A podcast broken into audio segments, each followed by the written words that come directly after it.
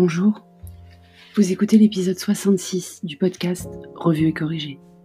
Cet épisode est tiré d'un billet de mon blog, publié le 29 avril, qui s'intitule La télé-école va continuer. J'ai cédé trop facilement peut-être.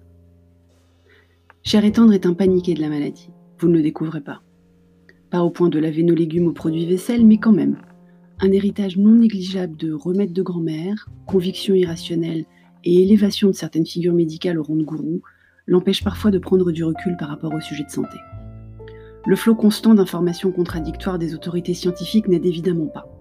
Il commence cependant à comprendre qu'on ne sait pas, ce qui est déjà une évolution phénoménale.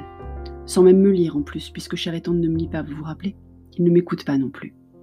Si ma tête de mule de mari est capable de garder l'esprit ouvert et de naviguer dans les incertitudes, j'ai presque repris foi en l'espace humaine.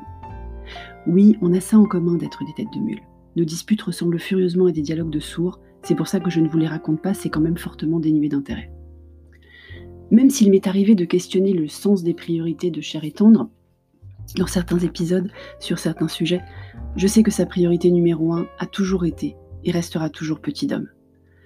Je n'ai, et personne qui le connaît ne peut avoir aucun doute là-dessus. Son fils, sa bataille, faudrait pas que je m'en aille, etc. Donc même s'il a récupéré un peu de recul par rapport aux injonctions contradictoires des sachants scientifiques dont on a bien intégré qu'ils ne savaient en fait pas grand-chose sur le virus du moment, il préfère appliquer le principe de précaution pour tout ce qui touche de près ou de loin un petit homme. Depuis les rumeurs sur la date du début du déconfinement, il est donc vent debout contre le fait de renvoyer petit homme à l'école. Il m'a même surprise, je vous en parlais dans l'épisode école ou pas école. Je ne m'y attendais pas. Mais j'ai bien réfléchi depuis, et j'ai fait une liste d'arguments que je vous livre. Elle vaut ce qu'elle vaut, mais moi ça m'a aidé. L'école n'est pas obligatoire pour la première fois depuis 1905, je crois. Profitons-en. Petit homme en a encore pour un paquet d'années. Ce n'est pas quelques semaines, que dis-je, quelques jours, puisqu'ils vont devoir alterner pour ne pas dépasser les 15 élèves par classe, qui vont y changer grand-chose.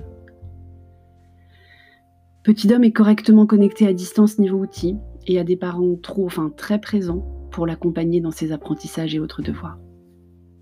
Petit homme lui-même se dit pas très rassuré à l'idée de devoir retourner à l'école.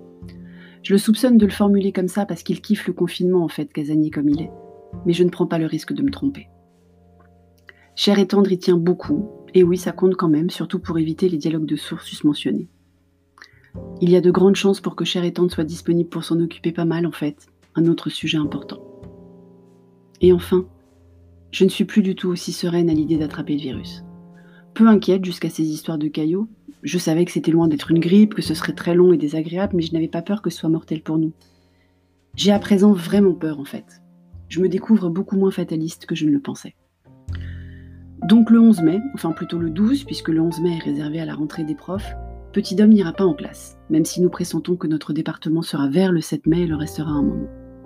J'attends lundi pour échanger avec la directrice pas commode de l'école et voir comment ça peut s'organiser parce que je ne suis pas certaine que ce soit simple de gérer en même temps du présentiel et du à distance pour les maîtres et les maîtresses. Chacun ses problèmes. On devient aussi très égoïste pendant le confinement en fait. Merci de m'avoir écouté. Sur Apple, merci de laisser un commentaire en même temps que vos 5 étoiles, c'est très important les commentaires. Et sur toutes les plateformes de balado-diffusion, abonnez-vous et partagez. À bientôt.